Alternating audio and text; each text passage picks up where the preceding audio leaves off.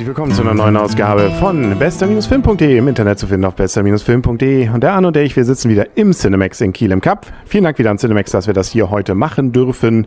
Und wir waren ein bisschen im Labyrinth. Oder in der Wüste. Und die Haare sitzen, haben wir auf jeden Fall gemerkt. Also egal, wie es durch die Wüste geht, was man alles so erlebt, die Tolle reicht. Durch die Wüste. Durch die Wüste reicht es. Ähm, und ich, auch wenn wir jetzt schon wieder ins, in, gleich, ich möchte gleich wieder en Detail gehen, ist ähm, der Film ein Paradebeispiel für dumme Entscheidungen. Ja, und dumme Sprüche und dumme Dialoge. Wir reden über Maze Runner, die Auserwählten in der Brandwüste. Und normalerweise sage ich ja, das, äh, das ist ein Film nach einem Buch und normalerweise würde ich jetzt sagen, lest das Buch, das ist besser. Äh, nein. Nein, das Buch ist Mist. Also ich habe das den zweiten Teil gelesen gehabt, weil ich den ersten Film gesehen hatte. Wir sollten mal der Reihe nach. Also ja, es wird gerade chaotisch. Ja, es gibt einen ersten Teil, der ist gut, weil da spielen Jugendliche plötzlich sind auf so einer Lichtung, da ist irgendwie so ein Labyrinth, keiner weiß, was das Ganze soll und der Film geht darum zu erfahren, was das soll. Erfährt man zwar am Ende auch nicht so ganz, aber es ist von vorn bis hinten spannend und irgendwie ein gutes Setting.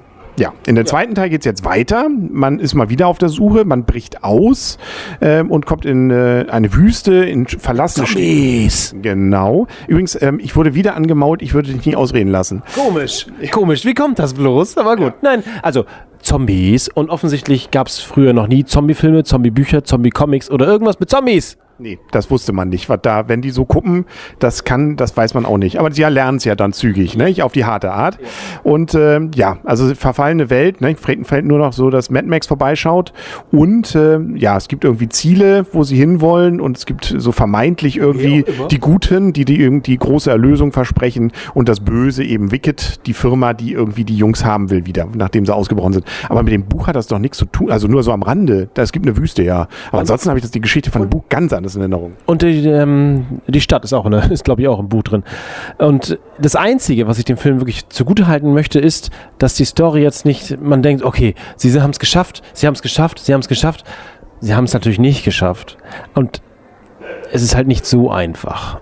Spoilerst du da nicht ein bisschen? Ach, egal, man weiß es vorher. Ich glaube, das ist jetzt nicht so ganz übertrieben und nicht so ganz überraschend. Aber im Buch zum Beispiel weiß ich, am Anfang sind sie ja dann in dieser Einrichtung und plötzlich sind sie da ganz alleine. Und dann gibt es auch noch zwei Gruppen, die dann durch die Wüste sind. Und die gute, dieses Mädel, was da ja dabei ist, ist eigentlich in der anderen Gruppe. Also, wie gesagt, da gibt es kaum, kaum, und es gibt auch nur eine Stadt. Hier sind ja gleich mehrere. Das Buch ist, glaube ich, etwas komplizierter. Das, das, das, schafft man wohl, das auch nicht noch in diesem Film abzubilden, der sowieso ein bisschen Schwierigkeiten hat mit der Logik.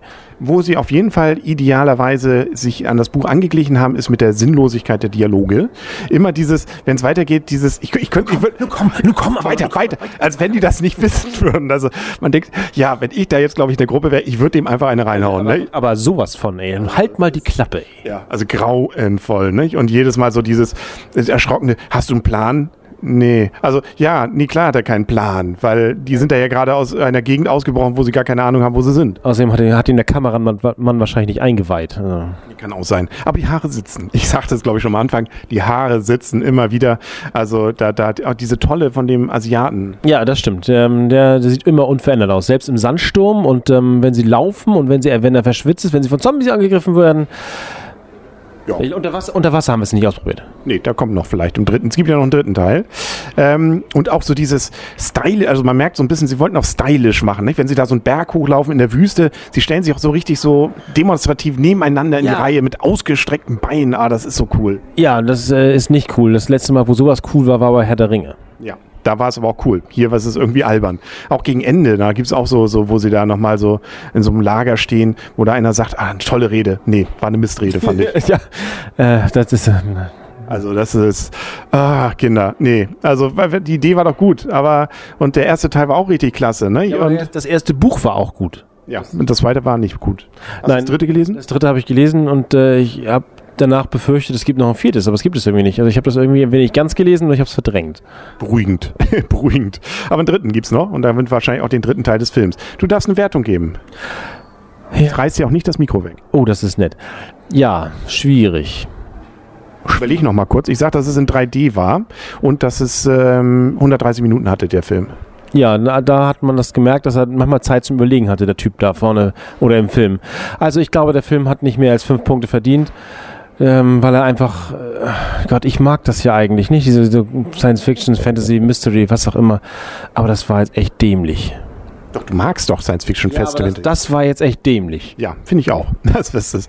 Nee, tut mir leid. Ne? Also es gibt so schöne Filme zurzeit noch im Kino. Also der ist es nicht. Ähm, ich gebe ihm auch... Ah, hm. fünf, ich reduziere auf vier. Okay, dann gebe ich... Hm, was gebe ich denn dann? 5,5 wollte ich eigentlich geben. Dann wären wir bei... Da muss ich arithmetisch nochmal durch das Mitteln. Wieso? Weiß ich. Ja, das sind dann... Äh, 4,75. Ist doch okay. Ich meine, Klingt gut. Ja. Also mehr, mehr, mehr was muss es dann noch nicht sein.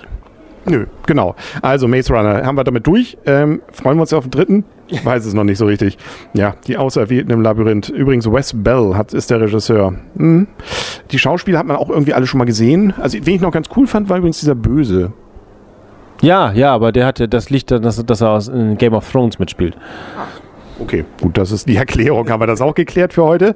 Äh, nö, ansonsten war es das, glaube ich. Nicht? Mehr haben wir heute nicht. Wir müssen ins Bett. Jo. Und dann ähm, den dritten werden wir uns wahrscheinlich trotzdem ansehen, allein der Vollständigkeit halber und in der Hoffnung, wie immer, in der Hoffnung, es gibt einen guten Film.